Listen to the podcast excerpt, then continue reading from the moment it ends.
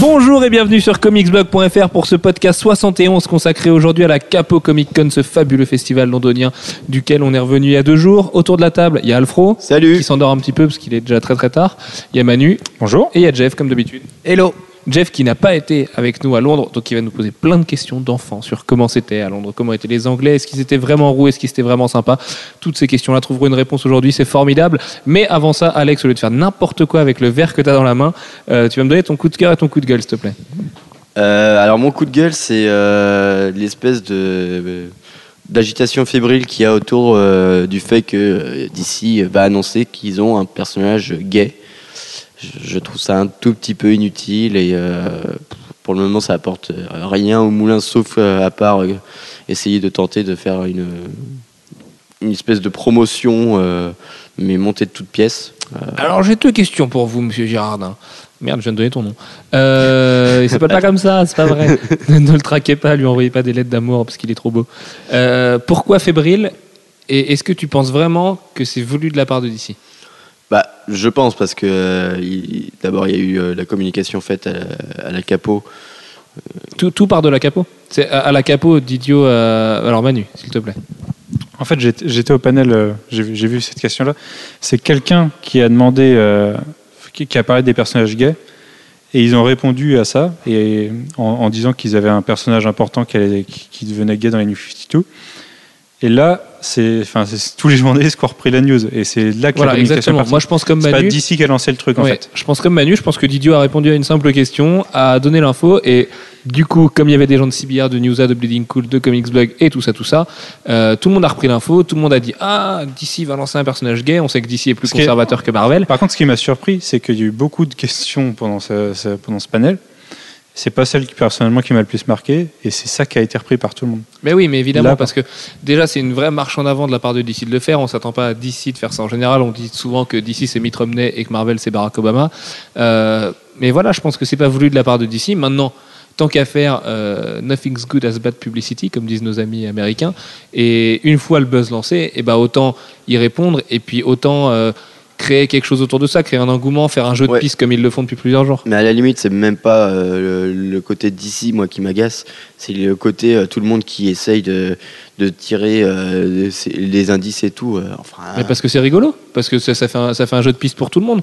Ça te, ça te permet de, parce que on est content tous les jours d'avoir un indice des auteurs X ou Y, de savoir que un coup, alors oui c'est un mec, alors non on l'a pas encore vu dans les New 52, euh, c'est possible qu'il soit sur Earth 2, c'est possible qu'il soit pas du tout connu, euh, c'est possible que ce soit un grand personnage. D'ailleurs, DC dit que c'est un personnage iconique, mais il faut se méfier de ça parce que pour eux, évidemment, que tous les personnages de leur catalogue sont iconiques. Ils ont, aucun- ils ont aucun intérêt à dire que c'est un second couteau.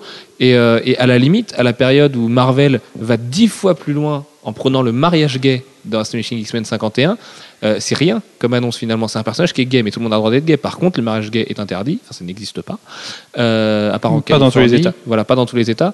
Et, et là, Marvel fait très fort en fait finalement. Mais ouais, là, là où moi, pour moi, ça, ça se, ça se comprend au niveau communication en fait et niveau engouement, c'est que depuis des mois, on sait que et ça, s'est sorti aujourd'hui qu'il va y avoir un mariage gay dans Asto. Donc euh, ça commence aujourd'hui, ça finit dans le 51. Et en même temps, Barack Obama la semaine dernière a annoncé qu'il était pro mariage gay. Donc la, question est, fortement d'actualité. Donc de leur côté, d'ici annonce quelque chose sur la même veine. Forcément, il y a un engouement médiatique. C'est pour ça que les médias se sont emballés en fait. Après, l'engouement médiatique, moi je suis d'accord avec toi. C'est vrai qu'on a eu le Times, on a eu euh, le New York Reporter et tous ces sites-là qu'on dit en plus d'ailleurs sans aucune preuve Superman est gay, Batman est gay et tout ça. Donc euh, d'ici, c'est un petit peu près un, Ils un- ont un aussi dit. Spider-Man est noir euh, il y a quelques mois. Donc, euh. Et il y a eu un tsunami d'infos euh, comme ça qui leur est arrivé dessus. Maintenant, il faut qu'ils répondent. Mais au, au contraire, il ne faut pas le dramatiser. C'est plutôt une très bonne chose que DC ose ces choses-là. Euh, moi, ce qui m'embête un petit peu plus, c'est qu'on souligne pas assez le travail de Greg Rucka et J.H. Williams qui ont fait de Batwoman un personnage gay plus qu'iconique. Et ça, ça passe complètement à la trappe. Alors que sur la question des droits gays et lesbiens, euh, la série de Batwoman, la première, Elegy et même la seconde aujourd'hui, va dix fois plus loin que euh, Alan Scott probablement qui serait gay. dans mais, Earth 2. mais moi, c'est ça qui, c'est ça le, le point qui me gêne dans l'histoire, c'est que c'est plus euh, une espèce de euh, hype euh, du moment que un, réel intérêt sur la cause gay et lesbienne. Bah, moi, je trouve ça cool finalement, le, cette espèce de jeu d'indices. Tous les jours, on a des indices à droite à gauche, tout le monde se met à réfléchir. Tout le monde, du coup, ça te fait en plus reprendre les New 52, te dire qui c'est qu'on a vu, qui c'est qu'on n'a pas vu, quel, quel mec pourrait être là. Enfin, tu vois, et puis, comme dit Manu, faut- je sais pas si c'est ça qu'il vient de dire, mais il faut voir qu'on voit ça d'un point de vue français et que chez nous, la cause gay et lesbienne, euh, et lesbien, on s'en fout, euh, elle est déjà dix fois plus avancée qu'aux USA, où là-bas, la, la question, elle est tabou. Donc, euh, c'est une très belle avancée. D'ici, c'est pas faire ça en général. Et c'est plutôt très pas belle mal. avancée, comme tu l'as dit, elle est dans les pages de Batwoman. Faut Oui, que mais les là- gens lisent Batwoman. Oui, mais il y a aussi le fait que ce soit un mec qui soit gay. Et ça, pour les ricains, c'est beaucoup, beaucoup plus dur à encaisser. Bah, ils ont Bunker. Et oui, bon, d'accord, ok, mauvais exemple. Voilà, comme tu dis. Et euh, non, mais c'est vrai que par contre, euh, pour la cause euh, gay et lesbienne, je pense que Marvel est dix fois plus en avant, que ce soit avec le couple des Young Avengers ou avec le mariage qu'il y a dans Astonishing X-Men. Mais voilà, c'est très bien que DC fasse ce genre de de- de- d'avancée là. Bref, coup de gueule, Alex? Non, coup, de cœur, pardon. Bah, justement, on va continuer avec Astonishing X-Men, puisque mon coup de cœur, c'est euh, la variante euh, de Finotto sur Astonishing X-Men 51, qui, euh, bah, qui est juste magnifique. C'est une retailer, c'est une retailer variante, donc Voilà. euh, une variante réservée aux, aux comic shops, euh, qui présente donc, elle était aujourd'hui mercredi sur le site, qui présente plein de photos de mariage en fait, avec des, des mariages iconiques et des, des invités euh, marquants. Et du coup, dans la case en fait euh, qui manque, le, le retailer met la photo de son magasin et ça lui fait une couverture exprès. Mais Avec- c'est vrai que c'est joli. Ouais, c'est très joli. Et puis euh, voilà, ça, ça a au moins le mérite de marquer le coup. Quoi. Complètement. Bah, il faut marquer le coup, c'est quand même quelque chose de très fort ce qui se passe dans ce... ça, ça a l'air de passer à l'as, surtout en France, nous on le voit avec les- l'actu. Euh, les gens ont l'air un petit peu s'en foutre de ce mariage parce que c'est jamais des personnages secondaires finalement. Mais euh, c'est c'est un, un vrai- une vraie très belle avancée. Quoi. C'est pas les personnages secondaires, il est canadien. Chut, pas de spoil, Alex. J'ai pas spoilé. Et euh, non, mais bon, maintenant, euh, enfin, tu vois, le mec qui a Eh, un ça- minimum de background, il a compris. Et euh, ouais, si, ça reste des personnages secondaires. Et euh, c'est, marrant de voir à quelle vitesse ça avance, puisque le premier bisou entre des gays hommes chez Marvel date d'il y a quelques mois à peine dans Avengers Shadow Crusade 9, si je dis pas de bêtises. Donc, euh, non, il y a plus, d'un mois maintenant quand même. C'était le premier? C'était, la première fois qu'on voyait des personnages gays s'embrasser chez Marvel. Ah ouais? Ouais. Donc euh, c'est quand même que la cause aussi met du temps à, à démarrer. Moi, ce que je veux pas juste, c'est le même syndrome qu'avec la Gay Pride, puisque j'ai absolument rien contre les gays. C'est juste, ça sert à rien d'en, d'en faire euh, aujourd'hui un cheval de bataille et de se dire ah voilà, il faut pas être agressif là-dessus. Il faut l'accueillir dans un sens comme dans l'autre. Il faut l'accueillir juste comme quelque chose de normal et basta. Et on passe à autre chose et on oublie et c'est cool quoi finalement. Mais euh, il faut surtout pas non plus que les gays en fassent, euh, je sais pas leur euh, leur icône absolue, leur, statut définitif du regardez c'est le combat contre l'homophobie et tout ça. Non, c'est pas ça. C'est l'homophobie devrait pas exister. Euh, ces gens-là font ce qu'ils veulent et, chacun a le droit d'avoir sa sexualité. Et voilà, Euh, c'est une belle avancée, mais c'est pas non plus, euh, je veux dire, tu vois, c'est pas c'est pas l'abolition de l'esclavage finalement. Non, non, et puis surtout, c'est. euh, enfin, c'est malheureux de dire ça, mais c'est qu'un comics. Oui, et c'est qu'un comics en plus, même si ça a des retombées dans les grands médias américains qui du coup s'enflamment un petit peu, mais qui s'enflamment plus quand euh, ils pensent que c'est Batman qui va devenir gay. Euh, Manu, coup de cœur, coup de gueule? Oui, et parfaite transition justement sur, la- sur le mariage d'Asto, puisque ça fait partie de mes coups de gueule. Pas, enfin, pas dans le sens où je suis contre le mariage attention. Non, c'est dans, le sens. je, je connais tes relents homophobes, Manu. Mais bien sûr, c'est dans le sens du traitement de l'information. Et Alex, tu m'as fait peur, j'ai failli te taper. Puisque c'est ce qui m'a énervé fortement ces quelques derniers jours, c'est les, les spoils en fait. La, la façon dont, une fois que ça a été annoncé sur CBR euh, qui allait se marier et ce qui allait se passer dans les différents numéros, tout le monde a repris le nom des personnages qui vont se marier en titre. Et du coup, spoil le numéro 50 et le numéro 51 euh, de, de- de façon totalement euh, dégueulasse. Et nous, on a l'habitude de spoiler en, en faisant l'actu parce qu'il faut faire l'actu. Mais je suppose qu'il y a des gens qui aimeraient garder la surprise un minimum. Et Sachant que nous, pour défendre euh, notre baraque, on a quand même, euh, tu l'as mis, tu t'as dit les noms révélés, on a laissé un grand blanc comme d'habitude en vous prévenant Voilà. qu'il y avait des spoilers.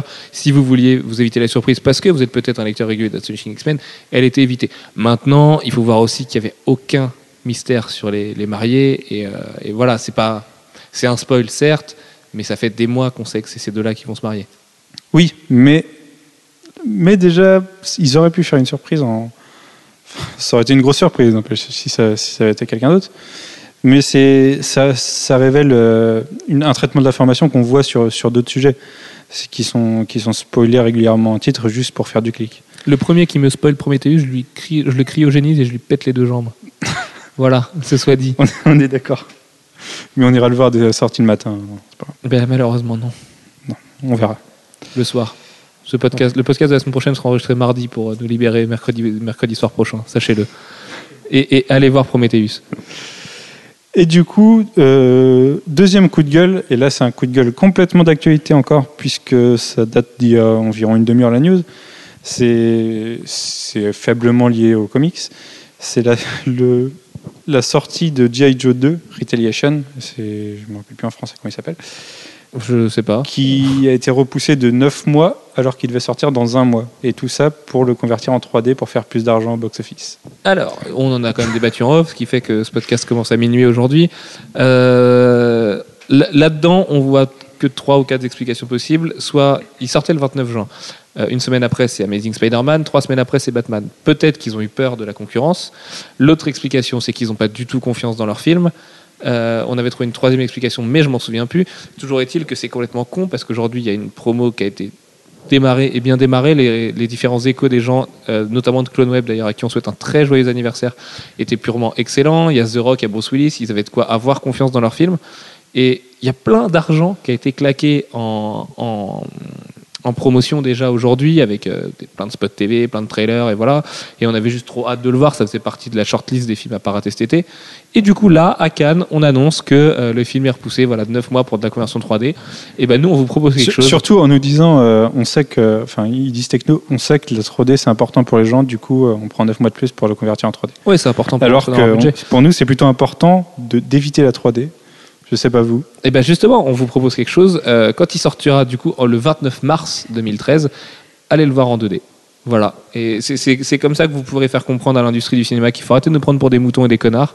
Et, euh, et je pense que c'est la seule solution viable en fait par rapport à ce film-là, sachant que ce film va aussi s'exposer à mars 2013 qui est a priori un très gros mois, puisque mars c'est toujours un très gros mois, parce que c'est le lancement des blockbusters de l'année, euh, qui devrait y avoir un Man of Steel qui, qui doit être pas trop loin euh, dans l'histoire. Donc voilà, ils prennent aussi des risques. Euh, c'est assez bizarre de la part de Paramount en fait de faire ça, surtout que Paramount a perdu les droits d'exploitation des Marvel Studios au profit de Disney et que euh, du coup ils ont quand même perdu leur gros cheval de bataille en termes de- d'entertainment et d'Hollywood et de, gros films d'action qui pètent partout et du coup euh, qu'il fallait capitaliser euh, là-dessus. Donc peut-être que c'est ça aussi l'explication, peut-être qu'ils avaient rien en entertainment pur et en gros budget en 2013 et que G.I. Joe va essayer de les sauver sur un, semestre qui s'annonçait un petit peu désastreux. Mais pour moi, c'est complètement dommage. Surtout que je, je l'attendais fébrilement ce film. J'avais vraiment envie de voir ce que ça a donné. Ils nous ont sorti plein de trailers déjà. Et, Non, parce que ça a l'air absolument mortel en plus comme Bah film. oui. Il y a The Rock et Bruce Willis. C'est c'est que, comment ça pourrait être et Adrien Palicki. Et Adrien Palicki, mais on s'en fout. Euh, oui, toi non, parce que tu aimes les couvertures de FHM et de Maxime, n'est-ce pas? Euh, Jeff, coup de cœur, Ouais, j'ai pas, donné mon coup de cœur. hein. Mon coup de cœur, c'est l'arrivée de Brian Wood sur X-Men qui vient remplacer Victor Gischler. Pas parce que, pas parce que Victor Gischler est nul, mais c'est juste que j'aime bien Brian Wood et qu'en ce moment je m'ennuie un peu sur les X-Men. Donc s'il peut. Ah d'accord. Ta tête, c'est parce que c'était ton coup de cœur peut-être. Tout à fait. La prochaine fois, rappelle-moi de- qu'on parle de nos coups de cœur euh, respectifs avant. Mais j'en ai parlé. Hein. Et du coup, euh, ouais, c'est, ça, ça fera du changement, ça sera pas plus mal. Personnellement, en ce moment, je m'ennuie, je trouve pas ça originel les X-Men. Et j'attends de voir ce que ça va donner avec Brian Wood, qui me m'envoie du rêve sur Conan, par exemple. Et qui reprend aussi Ultimate X-Men d'ailleurs, au Tout passage, à, la place de Nick Spencer. Euh, Jeff, coup de cœur, coup de gueule? Alors moi, euh, bah, en fait, euh, coup de cœur, euh, j'en ai plein. C'est, enfin, j'en ai plein, j'en ai trop. Euh, mais je vais me limiter. euh, alors le premier coup de cœur, ça va être. Euh, alors normalement, ça serait pas un coup de cœur parce que World of Warcraft, je suis pas. Euh, mais euh, là, je vais faire une exception parce que c'est Sean Galloway qui s'y colle sur un, one shot. Et Sean Galloway, c'est le concept artiste de Spider-Man The Animated Series. C'est un tueur. Il a une armée de artbooks euh, que vous pouvez euh, éditer chez Brand Studios euh, qui sont euh, tous plus renversants les uns que les autres. Et bah, du coup, moi, je suis très content d'avoir enfin un comic book complet de Sean Galloway plutôt qu'avoir juste toute une série de dessins très sympathiques, mais qui sont pas en situation. On- je veux voir ce qui, ce donne en vrai, plus qu'en concept. Euh, et puis, du côté de d'ici toujours, euh, il y a deux grosses sorties pour moi en, en relié, euh, qui vont être euh, la compilation intégrale des Green Lantern, Green Arrow, de, des Neil O'Neill et Neil Adams. Il n'y avait pas déjà eu un showcase là-dessus? Oui, mais pas en TP. Les showcases, euh, ils sont d'abord, ils sont pas intégraux la plupart du temps. Euh, et euh, en- ensuite, là, là c'est vraiment l'intégrale. C'est l'ensemble de euh, la production de Denny O'Neill et, Green et, et Green Lantern, Neil Adams. Et ça, il n'y en a pas eu jusqu'à présent. Il y y y a eu des trades séparés, mais une intégrale, et surtout en TP, pas en hardcover, il n'y avait pas. Et c'est le gros virage contestataire, euh, euh, gauchiste, euh, éventuel de DC à l'époque, dans les années 70, avec un Green Arrow qui fait sortir un Green Lantern de ses étoiles pour le ramener bien sur Terre, avec tout un tas de problèmes divers et variés à travers un voyage à travers les États-Unis et la vraie vie et les vrais problèmes des gens. Voilà. Et Oui, euh, parce c'est un moment, d'ici a été contestataire. C'est euh, c'est un vrai sommet euh, de, euh, des comics euh, des années 70. Et euh, c'est pour ça que je suis très content qu'il le publie. Voilà. Et il y a un sommet des années 90, par contre, qui sort également, c'est World's Finest de Steve Rood, qui est à la fois un- une très bonne série, c'était en trois parties, et euh, graphiquement, j'aime énormément Steve Rood, euh, qui allie à la fois la simplicité et la complexité, euh, avec beaucoup d'élégance, et vraiment, ces, deux titres-là sont des sommets de chacune des époques correspondantes. Moi j'ai une question sur What's Finest. Est-ce qu'ils sortent pas maintenant juste pour jouer sur le, le nom de la Le- nouvelle oui, série bien sûr, sort oui. Oui, oui, bien sûr. Alors que ça n'a rien à voir. Ça n'a strictement rien à voir. Alors, à la base, World's Finest, World's c'est Superman et Batman. Et euh, la série World's Finest en tant que telle s'était arrêtée euh, vers les numéros 200, 250. Euh, et il n'y avait plus de titres World's Finest. Ils avaient repris, ils avaient fait une mini-série World's Finest en trois parties, qui était celle-ci. Et puis après, il n'y en a pas eu pendant un certain temps. Et puis après, on y est revenu. Bon, bref, on va passer. Euh, on va passer au coup de gueule, qui est euh, la multiplicité euh, des euh, reprises, euh, euh, alors séries dérivées de, de films ou de séries télé ou, ou de vieux trucs euh, divers et variés.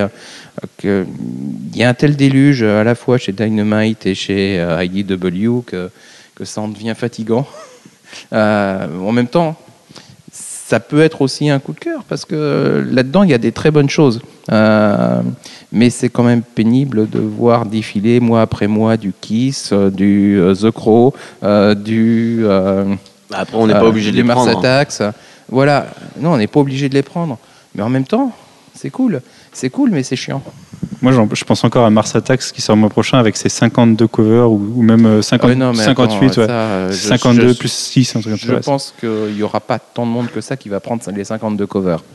Mais c'est normal parce qu'en fait le but c'est de faire un jeu de cartes avec les 52 covers. Donc du coup il y a une logique. Et à, à noter d'ailleurs que c'est le même artiste et j'ai perdu son nom, c'est John, John ouais. euh, qui, a fait, qui a fait les 52 covers, ce gros malade.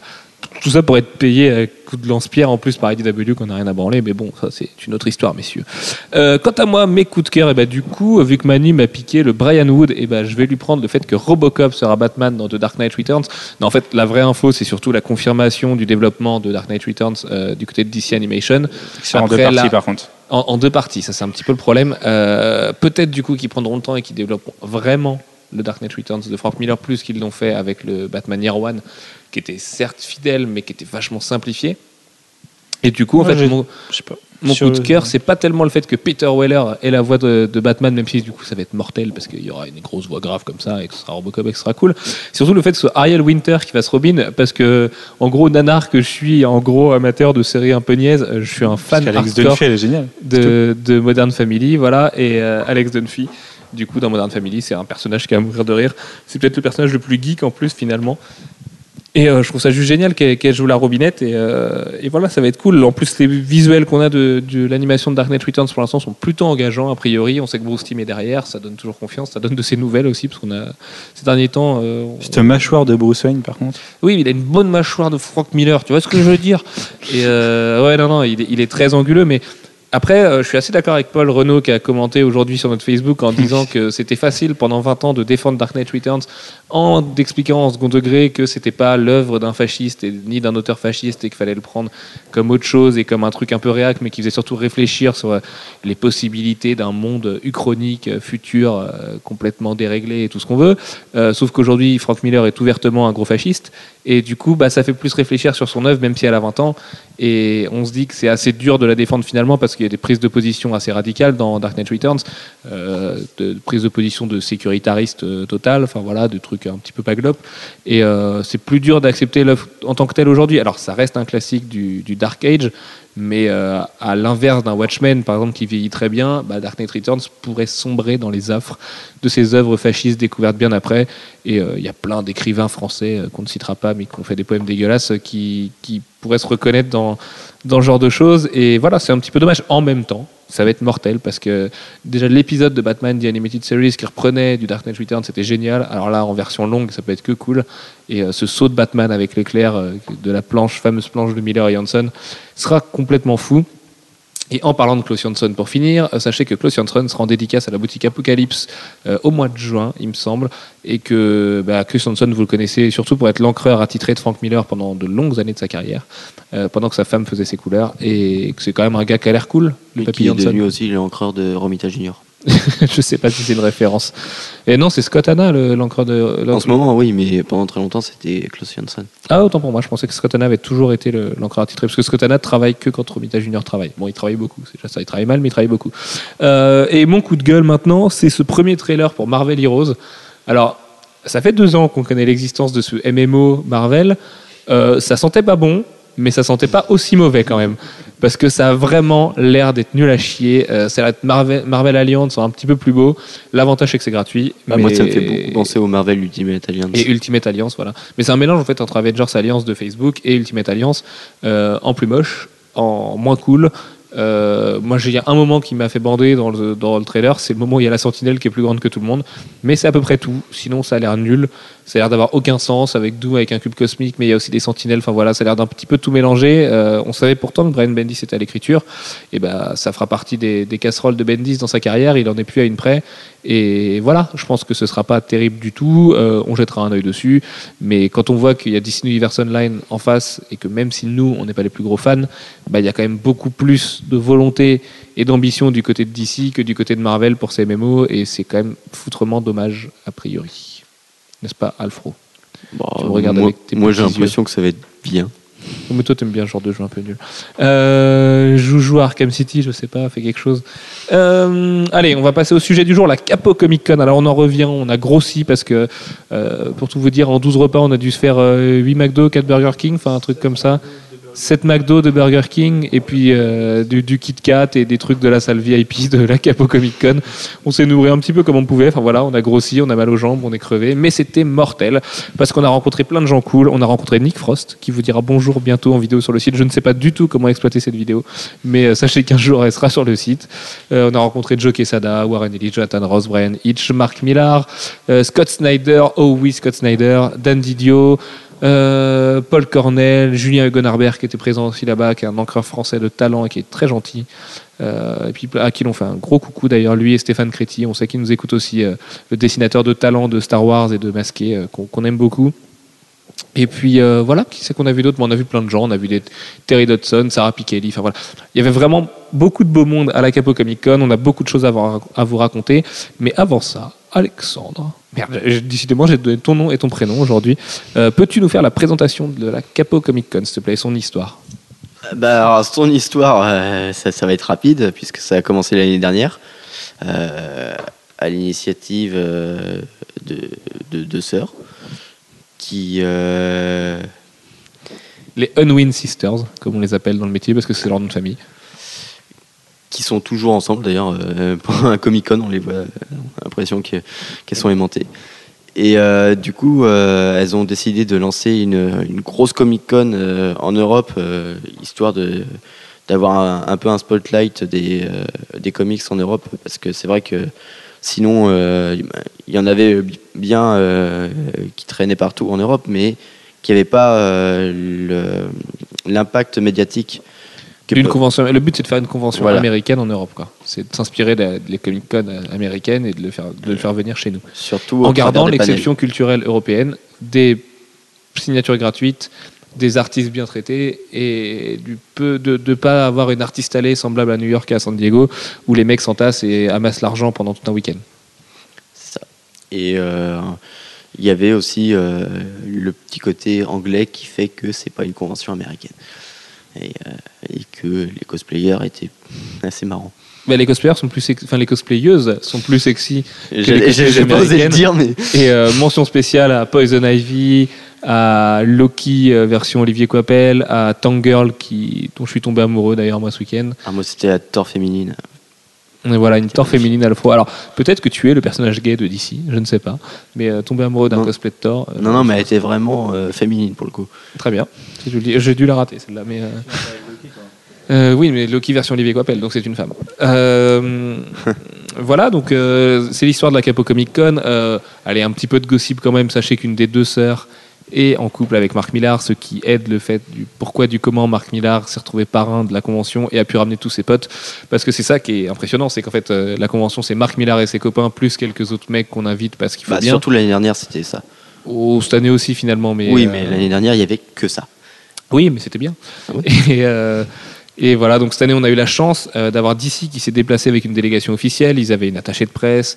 euh, il y avait Dan Didio et Scott Snyder qui sont quand même pas n'importe qui. Aujourd'hui, s'il y a quatre personnes à retenir chez DC, c'est Jim Lee, Jeff Jones forcément, et Dan Didio et Scott Snyder. On en avait la moitié, peut-être l'autre moitié pour l'année prochaine, sachant que la Capo Comic Con pourrait connaître sa dernière année l'année prochaine pour euh, sa troisième édition, tout simplement parce qu'ils ont signé avec le Business Design Center, qui est un, un très grand et très cher centre de convention londonien dans l'est de Londres, tout près de King's Cross, euh, pour trois ans et que la suite n'est pas actée et surtout que la suite sera plus chère s'ils doivent y rester.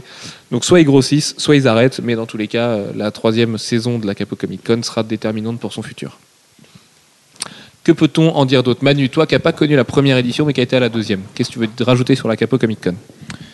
Je peux rajouter que comme une des conventions américaines, il n'y a pas que du comics et qu'il y a aussi euh, en théorie du film et de la série télé qu'on a peu vu cette année. Enfin, ouais. L'année dernière, il y avait Misfits, il y avait, il y avait, il y avait dernière, Tardis eu au milieu de la droit convention. à- voilà, on a eu le droit au Tardis de le avait faire au milieu de la conf, Skins, Misfits, la présence de Chris Hemsworth et de Tom Hiddleston, Ouais, c'était quand même pas rien.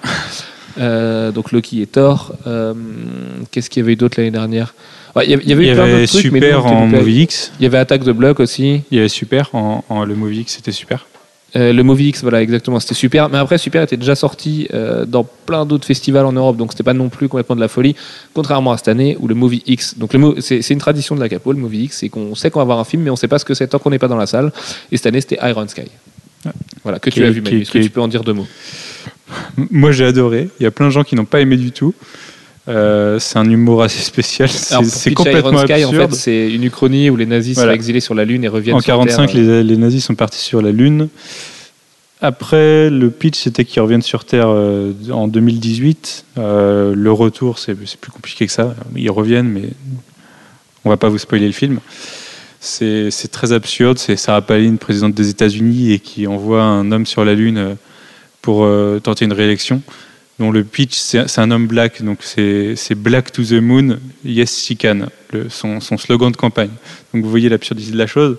Et quand il arrive sur la Lune, euh, il rencontre des nazis et du coup, euh, voilà, ça, entraîne, euh, ça, entraîne la suite du film. Et ouais, c'est, moi j'ai adoré, c'est très sympa. Il y, a, un humour absurde, beaucoup d'humour raciste. hein, on parle de nazis, donc normal. Il y a, il y a des, des références à beaucoup de films, une, une parodie assez parfaite de, de Hitler dans la chute quand il s'énerve contre son cabinet. Voilà, un, un film à voir. Et, et oui, du coup, niveau série télé et film cette année, à part ça, c'était un peu plus light. Euh, on a vu Nick Frost, euh, qui a fait un panel. Donc Nick Frost, pour vous situer, c'est le copain de Simon Pegg que vous avez vu dans Hot Fuzz, Shaun of the Dead, Paul, Paul, euh, euh, la série télé Spaced aussi, d'Edgar Wright. Euh, voilà, globalement. le, le, gros, le grand pote, le troisième larron du trio Edgar Wright, Simon Pegg, Ouais. Nick Frost. Il y, a, il y a Noël Clark qui est venu présenter son nouveau film. Noël Clark qui jouait Mickey dans, dans Doctor Who il y, a, il y a quelques années déjà. Mais euh, rien sur Doctor Who à part ça, à part un des scénaristes qui était là, euh, Tom McCree. Tom McRae. Alors c'était beaucoup plus comique cette année. Et pour nous, c'est pas plus mal en même temps. Mais pour le plus grand public, je pense que c'était un, c'était un peu plus décevant. C'est pour ça que s'il compte s'agrandir pour les prochaines éditions, il faut espérer qu'il qu'il joue plus là-dessus. Bah, Pour, ce qu'il faut euh, voir aussi, c'est que le, grand public n'a pas la chance, comme nous, et on remercie le fait d'avoir des badges presse, euh, d'aller en salle VIP et de croiser ces mecs-là, de pouvoir discuter vraiment avec eux autour de Kit Kat et de, de sandwichs euh, euh, beaucoup trop épicés. Et, et voilà. Mais le grand public, de toute façon, Nick Frost, pour eux, il a été là pendant son panel et basta. Il n'a pas fait de signature, il n'a rien fait. Et si tu le chopais pas à un moment M, euh, tu le chopais pas du tout. Donc c'est là- là-dessus que c'est peut-être plus décevant. Pas de signature de gens de la télé. Mais je suis, enfin, je suis pas totalement d'accord puisque pas mal d'auteurs, c'était assez facile de les, de les choper entre deux panels quand ils bougeaient. C'est pas, enfin, c'est pas comme ce qu'on pourrait s'imaginer. Ils ont pas des gardes autour d'eux qui, qui, Bah, Il y a Ils- que Joe Quesada et Warren Ellis qui avaient des gardes autour d'eux. ils prennent pas des, des, des, des souterrains secrets pour aller euh, dans la salle VIP après. Ils traversent la convention et du coup, c'est, enfin, je, je sais pas pourquoi plus de gens ne les ont pas ratés. Millard, il, a, il était partout en fait. Mais On aurait dit qu'il y avait plusieurs milliards, des milliards bots peut-être. C'est aussi pour une raison toute simple, c'est que l'Angleterre euh, n'a pas la même culture que la France sur la politesse et le respect des gens, et que les gens, euh, quand c'est quand c'est pas l'heure, c'est pas l'heure, et c'est comme ça, c'est tout. Donc si, si t'es pas censé aller le voir à ce moment-là, tu vas pas le voir à ce moment-là. Et du coup, les artistes peuvent se balader sans être importunés. Enfin, moi, je sais qu'à part Warren Ellis et Nick Frost, j'ai vu aucun mouvement de foule de gens complètement hystériques à la vue de quelqu'un. Et aussi bizarre que ça puisse paraître, c'est Warren Ellis qui était la plus grande star ce week-end. Euh, moi, c'est la première fois que je vois un auteur de comics se faire paparazzer par des gens. Et même Jonathan Ross, qui est une star à plus de 2 millions de followers euh, en Grande-Bretagne, se baladait dans la conf peinard, signé à côté du ring de catch en plein milieu de l'entrée, euh, sans aucun problème. Par contre, Warren Ellis, quand il est sorti de son panel, c'est de la folie. Les gens se montaient dessus. Euh, Il y en a qui étaient montés sur des murs, sur des colonnes et tout, pour le paparazzer avec leur iPhone et avoir la photo la plus floue de l'univers. Et ce mec-là est une vraie rockstar en Grande-Bretagne. C'est juste absolument dingue. Voilà. Euh, Qu'est-ce qu'on peut dire d'autre sur la Capo Comic Con? Beaucoup de monde. Un petit peu plus que l'année dernière, je pense. C'est dur, on n'a pas les chiffres et c'est dur de s'en rendre compte comme ça. Beaucoup plus d'exposants surtout, euh, du fait de la disparition de l'artiste allé aussi, qui était monté au premier étage, mais avec des artistes très secondaires. Euh, enfin, très secondaires. Il y avait quand même euh, des Chris Weston et des mecs excellents à leur niveau. Mais c'est vrai que l'année dernière, Olivier Coppel, Lenny Liu et compagnie avaient des tables, Frank Whiteley aussi, et pouvaient dessiner. Cette année, aucun dessin, que de la signature. Et celui qui a réussi à avoir un sketch à la Capo Comic Con, c'est un peu un- un héros parce que euh, les Sarah artistes. Pikeli, elle faisait des sketchs aux enfants. Voilà, Sarah Sarah Pikeli faisait des sketchs aux enfants parce qu'elle est beaucoup trop mignonne. Mais euh, sinon, c'était vraiment pas simple d'avoir un sketch d'un dessinateur. Donc, pour, ces, pour ce cas-là, c'est pas des conditions idéales. Et j'irais même jusqu'à dire euh, que pour les visiteurs, c'est pas forcément des conditions idéales et que même si on remercie les lecteurs français qui ont été adorables, qui sont venus prendre des photos avec nous et qui nous, à qui on a fait plein de bisous et qui étaient super gentils, euh, ça vaut peut-être pas le coup de se déplacer de France jusqu'en Angleterre pour ça, parce que c'est des artistes que, à part de très rares exceptions, on peut voir en France assez souvent. D'ailleurs, euh, petit exclu là, Marc Millar sera en dédicace à Album Comics d'ici la fin de l'année. Euh, voilà, c'est- des artistes rares, mais pas au point de passer 4 heures de queue avec le risque de voir la file se couper devant nous pour juste une signature et avoir l'ordre de rester une seconde avec un artiste. Ces gens-là sont des gens normaux, on peut les choper euh, à peu près tout le temps. Et voilà. D'ailleurs, il y avait beaucoup moins de Pour nous, Français ça cette année que l'année dernière. Pour nous, ça avait, enfin, et ça pouvait valoir le coup aussi pour les, pour les spectateurs, pour euh, Snyder, Didio et Quesada, qu'on voit pas vraiment. pour les ricains, parce que voilà, les ricains, on les voit beaucoup moins, et si on va pas à New York ou à San Diego, on les rencontre rarement. Donc c'est vrai que pour nous, c'était cool. À cela près, petite, petite anecdote du week-end, Joe Quesada, euh, lui, aurait pu nous faire perdre du poids tellement on lui a couru après. Euh, on lui a demandé entre 9 et 10 fois de faire une interview, on l'a arrêté, on l'a alpagué, euh, on l'a attrapé par le col parfois, j'ai eu envie de lui couper les jambes à la fin, et il a toujours invoqué une excuse, genre je dois prendre un avion, mais finalement son avion était 5 heures après, donc il nous a un petit peu pris pour des jambons, pour ne pas faire cette interview, pour finalement faire une interview avec un journaliste dont on ne connaît pas la nature, un journaliste anglais sûrement, mais qu'il a interviewé avec un pauvre pauvre iPhone pour une interview qui n'était pas terrible du tout en plus sans vouloir lui manquer de respect. Alors qu'on avait tout le matos prêt et qu'on attendait que ça. Donc pas d'interview de Joe Quesada cette année. Euh, voilà, on est les premiers déçus, sachez-le. Le mec est très gentil. hein. Quand on l'arrête, quand on discute avec lui, il est très sympa. Il dit jamais non à rien. Mais comme on dit, apparaît euh, gentil en tout cas. comme on dit chez nous, il est très ricain. Voilà, ça veut dire ce que ça veut dire. Sinon, qui c'est qu'on a interviewé en vrai Euh, Vous allez Didio. pouvoir découvrir aujourd'hui, jour de diffusion du podcast, si Flo a le temps de le mixer, euh, l'interview de Scott Snyder, qui est peut-être la meilleure qu'on ait fait du week-end, celle qu'on a préféré faire, mais notamment par- parce qu'on est fan de Scott Snyder et que on adore ce qu'il fait actuellement et qui porte vraiment sur l'actualité de ce qu'il fait sur Batman, Swamp Thing, American Vampire et tous ses projets à venir. Dan Didio, euh, co-publisher, big boss de DC, très, très sympa, très disponible. Euh, vraiment cool, vraiment franc dans sa manière de répondre, c'est rare, c'est appréciable. Euh, Julien Gonarbert, du coup, euh, un encreur qu'on veut vous faire découvrir parce que Dieu sait qu'il a du talent et que ça ne m'étonnerait pas de le revoir chez Marvel Odyssey euh, assez bientôt. Paul Cornell. ne sais plus Paul Cornell. Alors Paul Cornell, qui est d'un- d'un- qui était un petit peu particulier. voilà, on l'a interviewé sur le pouce avec Alfro et, et euh, on a eu un petit désaccord avec lui sur une question qualitative d'un de ses produits. Et voilà, mais ça s'est bien passé quand même, très gentil, très disponible, très courtois. Il faut savoir qu'il faisait pas de panel euh, pour raison invoquée qu'il veut pas faire de panel tant qu'il n'y a pas la parité dans les panels, ce qui est, ce qui est honorable comme raison. Qu'il faut qu'ils comprennent qu'avec 5% de femmes qui travaillent dans les comics, ça arrivera et encore jamais. moins chez DC. Ça arrivera jamais, sauf si Gail Simon euh, participe à tous les panels de DC au monde et que Kelly Sue DeConnick participe à tous les panels Marvel du monde. Euh, peut-être Non, mais oui, peut-être oui. que simplement qu'il veut pas faire de Amanda panel. je pas. aussi. Mais euh, oui, non, voilà, c'est, c'est- mais Paul Cornell, donc, euh, un- Je parlais scénariste, c'est qui est- qui est, qui est une personne un petit peu particulière, mais qui est très gentil, hein, n'est-ce pas? On va pas euh, lui, lui jeter la pierre. Et puis, il y a d'autres interviews que vous pourrez retrouver sur le site. On va pas non plus tout vous dire, on va vous gâcher la surprise. Sinon, qu'est-ce qu'on a fait d'autre? Eh bien, je ne sais plus, ma foi. Manu, aide-moi. Euh, si, toi, Manu, tu as assisté au panel. Comment étaient les panels plutôt intéressant et plutôt, enfin plutôt bonne ambiance. J'ai fait un Marvel, j'ai fait hum, le Cup of Joe avec Joe Quesada et Karen Gillen, Mark Millar et CB Cebulski, donc chez Marvel. Euh, très intéressant, très drôle, même si le lendemain je me suis rendu compte que DC était encore plus drôle et, que les gens étaient beaucoup plus, je sais pas, il y a une, il y a une ambiance différente sur les panels d'ici. Euh, c'est Bah oui, il y a quand même un dossier sur le panel euh, Joe, c'est qu'à un moment, Joe Quesada euh, harangue la foule en disant Est-ce que vous êtes chaud? Personne répond. Il, est- il s'y reprend deux fois et la deuxième fois, personne répond non plus. Alors que le lendemain, chez DC, c'était Vas-y que je te vanne et machin qu'on se marre et qu'on Mais rigole. et, euh, le, le panel Marvel était marrant, surtout Mark Millar en fait, euh, qui est fortement. euh, Alors je critique souvent Mark Millar, il faut savoir que ce week-end, il, est monté, euh, il a pris une échelle et il est monté fortement dans mon estime. Il faut voir que pour l'avoir rencontré l'année dernière, euh, il n'était pas comme ça l'année dernière. Cette année, il était super bonne humeur. Il nous a reconnus. Ça lui a fait super plaisir de faire l'interview avec nous. Euh, on lui a fait dire des choses dégueulasses comme vous découvrirez d'ailleurs la surprise en interview. Mais voilà, on lui a fait dire des choses un petit peu pas trop avouables. Il nous a lâché des belles exclus. Il nous a donné une exclue mondiale, notamment sur le fait qu'American Jesus, série qui a, qui a- qui a eu sa parution stoppée en 2004, connaîtra une fin et une adaptation à Hollywood. C'est quand même pas rien. Euh, il nous a parlé de Hit Girl, de Kick-Ass, le tout avec le sourire en étant disponible et tout. Enfin voilà, c'est rare chez Marc Millar ce genre d'attitude. Et ben c'était mortel du coup. Et donc Manu, euh, Manu est devenu copain avec Marc Millar parce que parce qu'il était super gentil ce week-end. Gentil et, plutôt drôle. Et, oui, sinon le panel Marvel, du coup, ce qui est intéressant à voir, c'est que ils, ils voilent pas la face, ils sont plutôt honnêtes avec les, par rapport aux réponses par rapport aux gens. Euh, Joe Quesada a avoué qu'il venait de traverser une période qui n'était pas facile au niveau éditorial, qui commençait à remonter sûrement grâce à Avengers vs. Sickman. Euh, on voit que bah, ils se sont pris une claque par DC et, et ils l'ont senti passer. Et bah oui, mais ils avaient qu'à pas faire un truc aussi nul que Fear Itself. hein.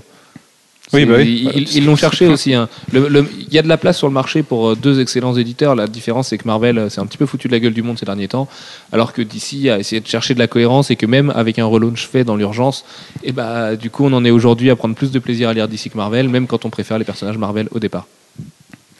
Voilà, donc euh, ouais, très bon panel. D'ici le lendemain, les New 52, très intéressant aussi. Et là, comme je vous disais, l'ambiance c'est tout autre. C'est-à-dire, à chaque fois qu'ils, finissent de répondre à une question, toute la salle applaudit. C'est assez énorme. Euh, l'ambiance était, très chaude. Euh, moins, de, révélations, peut-être. Un peu plus de langue de bois. Peut-être parce qu'ils ont des choses à révéler dans les, prochaines semaines. Et voilà. Bah, et puis qu'avec Scott Snyder présent, les questions tournent autour de Batman et que s'il y a bien deux séries à préserver chez DC en ce moment, euh, c'est le crossover Something Animal Man et surtout Batman avec Court of the Halls et Night of the Halls, euh, qui est quand même le gros morceau, qui est la série la plus vendue DC, qui est la série la plus euh, la mieux accueillie par les critiques. Enfin voilà, ils peuvent pas se permettre de lâcher des infos. Nous on l'a vu avec Scott Snyder, Euh, c'est très dur de lui faire dire des choses en interview, même si même si, avec, en étudiant un petit peu sa réaction, en faisant le mentaliste sur deux, trois, deux, trois questions, on a, plus on a pu déceler quelque chose, notamment le vilain derrière le, le prochain story arc de Batman. Bah, euh, tout simplement, il nous a dit que c'était son vilain favori. Euh, Sachant qu'il nous a dit déjà qui était son vilain favori, c'est voilà. Il nous le dit sans nous le dire. Euh, chose intéressante au panel d'ici, je ne sais pas si c'était repris sur, sur Internet. Il y a une question qui a été posée. Ça peut avoir un impact sur, sur- soit sur Wonder Woman, soit sur Trinity War. Il y a, il y a une personne du public qui, a, qui, a- qui parlait de la, la Trinité d'ici, Wonder Woman, Batman et Superman, et qui comparait les personnages. euh, Batman, par exemple, il comparait un peu à Robin des Bois et a parlé de la personnalité de Wonder Woman en disant qu'elle était plus du côté royauté et que dans, son tempérament, il se pourrait peut-être qu'un jour, enfin, elle envisageait, la, personne qui a posé la question, qu'un jour Wonder Woman décide que le monde serait peut-être euh, peut-être mieux si elle, si elle prenait les choses en main, si elle prenait le pouvoir. Sachant que j'ai vu une couverture dans les previews où on la voit sur un trône, par exemple, dans, quelques numéros. Euh, et à cette question, Dan Didio a, a figé pendant une vingtaine, trentaine de secondes, sans savoir quoi répondre, avant de répondre, de trouver un- un- une échappatoire en disant euh, Ouais, c'est difficile, euh, aux États-Unis, on n'a pas de royauté, donc je ne sais, pas- sais pas comment prendre la comparaison, ce qui est un peu bidon comme réponse. Et, Bob Wayne était là et ensuite a rattrapé les choses. Je ne sais, pas trop comment prendre ça, si c'est une révélation en quelque sorte ou pas. Donc à, à voir dans, à, à voir plus tard. Sinon, pour la suite. Sachant euh, que le premier arc d'Azzarello va bientôt finir. Oui, il faisait 12 numéros et bah, de, de toute façon, on ne sait pas s'il continue après le 12. hein. Il, nous, il nous avait dit l'an dernier que lui, il, il prévoyait sur 12 numéros et qu'après, il ne savait pas s'il prenait son pied sur la série, il continuerait. On n'a pas les sollicitations de septembre encore, donc euh, on ne sait pas s'il sera sur les fameux numéros, euh, numéros de septembre, qu'on ne sait pas trop si ça sera, si ça sera des numéros 13. Euh, à voir. Mais je pense que ça peut être une direction envisageable pour le personnage et peut-être pour Trinity War, même si on ne sait toujours pas. D'ailleurs, Didio nous a aussi parlé. Enfin, on a essayé de lui faire parler de Trinity War et de savoir qui était le fameux Green Lantern qu'on voit dans le FCBD. Vous verrez l'interview. euh, Peut-être des choses à voir. Sachant qu'il donne pas l'identité du Green Lantern dans l'interview, par contre, il dit un truc qui va euh, vraiment nous aider. Euh, il dit qui il n'est pas. Et il n'est pas celui qu'on pensait qu'il serait. Donc, tout en appuyant la- sa réponse en disant que, Que l'identité est beaucoup plus choquante que celle que tout le monde pense, celle à laquelle tout le monde pense aujourd'hui. Donc voilà, c'est un petit peu un jeu de piste incroyable avec DC en ce moment, mais je suis sûr qu'en étudiant et en, faisant un bon puzzle, on va faire comme pour Assassin's Creed et on va comprendre avant la sortie de, de Assassin's Creed 3 que ça se passerait pendant la Révolution américaine. Euh, Jeff, tu avais une question Oui, moi j'ai enfin, pas tellement une question là sur, euh, sur la capo, mais davantage sur les hypothèses euh, concernant Wonder Woman, hein, euh, puisque si on s'orientait euh, dans ce sens-là, dans le sens d'une Wonder Woman qui veut euh, prendre euh, le pouvoir, et si c'était l'un des fondements éventuels de la Trinity War, euh, est-ce qu'on s'oriente pas vers quelque chose qui ressemblerait à, la maxi-série euh, Squadron Supreme euh, chez Marvel dans les années euh, 90, 80-90, euh, avec avec Hyperion qui prend l'ensemble de l'équivalent de la Justice League dans l'univers du Squadron Supreme, dans un univers Marvel parallèle, qui, qui décide de prendre le pouvoir pour, euh, pour le bien du monde. Euh, mais qui progressivement se retrouve confronté à des problèmes euh, immoraux, bon, et qui du coup fait revenir à l'idée que ben, le monde des New 52, si c'était ça, c'est un monde qui ne pourrait pas exister dans, dans la durée euh, pour, euh, pour DC. Il ne pourrait pas rester Alors, avec ce type pas- de, pas forcément. de choses. Pas forcément, parce que tant qu'on est dans la fanfiction, euh, moi je verrais bien quelque chose aussi simple que une guerre aussi interne entre les super-héros, un civil war à la DC, et Wonder Woman est un perso sacrifiable aujourd'hui, même son histoire en fait pas un personnage qu'on ne peut pas sacrifier tout simplement parce que les ventes de Wonder Woman sont super décevantes du côté de DC et qu'on sait que la logique, ça aussi Dan Didio nous l'a dit, elle est aussi simple que ça. Une série qui vend pas, c'est une série qui est supprimable et ça marche comme ça. Même s'ils ont confiance dans la série, comme il le disait lui-même avec Omac, ils savaient qu'ils faisaient des bonnes choses, mais les ventes leur ont dit d'arrêter, ils ont arrêté. Donc, euh, c'est pas impossible. Après, c'est vraiment du domaine de la fanfiction. Je pense Ouais. qu'on on en est très, très, très, très loin. Euh, je pense qu'il y a une chance sur mille que ça se produise vraiment. Mais euh, toujours est-il qu'au moins ça reflète le fait que DC pense sincèrement qu'un héros qui ne vend pas peut s'arrêter. Et euh, c'est d'ailleurs la raison pour laquelle Superman continue, parce que même avec un accueil critique catastrophique, la série se vend toujours très bien grâce à son nom. Et du coup, DC peut se permettre encore de, naviguer là-dessus. Manu. Et même de toute façon, comme tu dis, si l'idée n'était pas forcément des plus originales, euh, on voit, voit pas tout le temps des idées originales dans les comics. Ce qui serait intéressant, c'est de voir comment interagir, enfin comment réagirait le reste de la Trinité euh, à, ça en fait. Ah, l- c'est pas que l'idée soit pas originale. L'idée resterait originale. Le, le- fondement de l'idée, il n'est pas original parce qu'il y a eu des tas de séries qui ont essayé d'explorer ce, genre de, de problématique. Euh, par contre, le faire à l'échelle d'un univers complet, euh, ça, c'était ça, ça serait euh, une réelle première. Euh, après, euh, Après, les choses euh, peuvent se remettre dans l'ordre. hein. Regarde, regarde Civil War, euh, maintenant ils sont tous copains. oui, oui, mais ils sont passés par Dark Reign, qui a duré 16 mois. Et puis du côté guerre interne, dans DC, on a quand même Infinite Crisis aussi, ou euh, Identity, euh, où ils sont quand même bien tirés sur la gueule, hein, a priori, donc euh, ils- ils connaissent déjà ce genre de problème. Alfro. Moi, tout ça, ça me fait plutôt penser à euh, War of the Amazons et j'ai pas du tout envie de revoir ça. Mais vraiment pas. Parce que c'était mal fait, mais ça peut être beaucoup mieux fait que ça ne l'a été à l'époque. Donc, euh, bon, bref, on, est très loin de la capo euh, et c'est des choses sur, lesquelles on reviendra quand on aura plus d'indices. Toujours est-il que Trinity War avance, que ce qui est intéressant quand on parle avec les gens d'ici, comme c'était le cas ce week-end, euh, ils ont l'air hyper sereins. C'est ça qui est fou.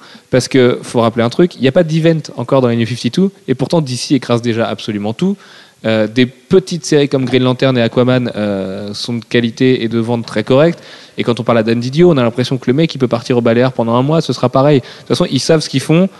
Ils sont hyper contents d'avoir Scott Snyder et Dieu sait qu'ils ont raison parce qu'ils tiennent une vraie pépite, un vrai putain de joyau avec ce mec-là. Et euh, voilà, sans event, euh, passer devant Marvel en termes de vente, c'est juste colossal. Surtout quand Marvel te vend Avengers versus X-Men qui est juste euh, notre produit le plus vendeur contre notre produit le- contre l'autre produit le plus vendeur. Enfin voilà. Donc euh, est en train de réussir quelque chose de très fort et moi, le seul truc qui me dérange là-dedans, c'est quand Dan Didio dit que les New 52 seront, seront rafraîchis très régulièrement. 12 numéros, ça fait un an, et après on repart sur les numéros 0 de septembre. D'ailleurs, Didio a refusé de commenter euh, cette chose-là en off. On lui a dit qu'est-ce qui se passe vraiment en octobre? Est-ce que vous faites vraiment des numéros 0 Il a dit je suis au courant de rien. On sait tous que ça arrive en octobre, mais là-dessus ça me fait peur parce que sa réponse c'est de se dire les New 52 resteront New 52 euh, et, tout le temps il y aura un revamp tout le temps, euh, d'essayer toujours de mettre du 109 là-dedans. Moi, ça me fait un peu peur. Je veux pas d'un mini relaunch tous les ans ou d'un truc. Non, c'est pas ça l'idée, c'est surtout. mais pas, pas un relaunch, pas éditorialement un relaunch, mais un- de faire un truc new reader friendly tous les ans, ça me gonflerait un peu. Non, et je- comme je pense la que logique l'idée de septembre- leur dit ça, L'idée de septembre, ça serait plutôt de commémorer les un an, et, mais éditorialement, ça, enfin voilà, c'est juste, euh, ça serait des numéros préquels, mais qui qui changeraient pas la continuité. L'idée ça c'est la rumeur. l'idée de conserver les New 52, c'est c'est juste d'avoir tout le temps 52 séries. Et là, euh, bah, déjà avant, il y a des séries qui s'annulaient, des séries qui se créent. L'idée là, c'est juste qu'ils veulent en garder 52. Et je pense que de ce côté-là, pour un moment, ils en ont sous le coude. Ils, ils savent, euh, enfin, ils, ont Ah des bah, idées de côté. On peut vous le dire, de toute façon, en off, euh, il nous a dit que la Third Wave est en préparation et que si Shazam est dans la Justice League aujourd'hui, bah, c'est qu'il y a peut-être une raison. Donc euh, voilà, euh, on peut, on peut s'attendre à un The Robins par Jeff Lemire, on peut s'attendre à un titre Shazam, euh, tout ça pour virer deux titres qui seront devenus plus faibles à ce moment-là. On peut imaginer que les Blue Beetle et compagnie n'auront pas une ligne de vie non plus super longue. Mais voilà, d'ici est très serein. Maintenant, moi j'ai quand même peur de son explication de dire qu'il faut toujours injecter du 109 et qu'il faut toujours faire ça. Euh, je veux pas revenir à- à- aux bases tout le temps et même par exemple dans Batman qui revient pas sur les bases du personnage, on revient quand même à un truc très accessible et c'était la, la continuité et la force de la continuité, c'est un petit peu le, Je le- pense que ce c'est qui fait le sel de. DC. Je pense que c'est pas ça l'idée. L'idée, c'est sur, enfin, à mon avis, c'est qu'ils sont prêts à, à aller lancer une série qu'ils savent qu'il fera, qu'il fera six numéros parce que juste pour, pour lui donner sa chance et, et, et tenter des Donc, choses. Faire un ballon d'essai pour Voilà. voir si ça va marcher et puis si ça marche, tant Et mieux. puis même, même si, même s'ils savent que ça va pas marcher, bah au moins, euh, au, au moins le coller pendant six numéros pour pour, euh, pour l'avoir fait quoi. Mm. Euh, Bah, Il y a des séries, on sait très bien, on, on savait dès le début qu'elles marcheraient pas, même si eux ils s'en rendaient pas forcément compte, mais ils sont, ils ont dû se dire bon, on y va de toute façon, on- au pire on, fera autre chose derrière et on a 51 autres séries où on va dire sur, les 52 séries, il y en a 30 qui doivent plutôt bien se vendre et, ils peuvent. Et ce qui, était assez marrant, enfin ce, que je trouve qui était intéressant, quand on leur a demandé euh, s'ils étaient surpris de leur succès, euh, toujours après 8 numéros, du fait que, enfin même 9 maintenant, du fait que ça se vende bien. Et je pense pas que c'était, je pense pas que c'était de la com. Quand ils, nous disent, on savait que ça marcherait, mais on pensait pas que ça marcherait aussi bien. Ils, sa- ils savaient qu'ils allaient avoir beaucoup de lecteurs en, lançant une New 52, mais ils ont, ils ont un succès qu'ils attendaient pas et du coup, ils sont sereins, ils, ils peuvent y aller quoi. Ouais, et moi, le, le truc euh, des numéros zéro, euh, si la rumeur se confirme vraiment, ça me fait penser plus à un exercice de style qu'à autre chose. Et ça peut être très sympa parce que euh, c'est quand même par ce genre d'opération que, mine de rien, Joe Quesada, et c'est assez ironique, que Joe Quesada avait relancé Marvel. Parce que c'était euh, des espèces de. Je pense au, euh, à l'épisode des 9 Side euh, où il devait. f- Où pendant un mois, il y avait des, des comics sans aucune parole. Et c'était des, petites opérations comme ça que Quesada faisait, qui faisaient de la pub et qui étaient un exercice de style et qui ont, qui ont redonné petit à petit de l'intérêt pour Marvel. Je pense aussi aux Marvel Knights et compagnie.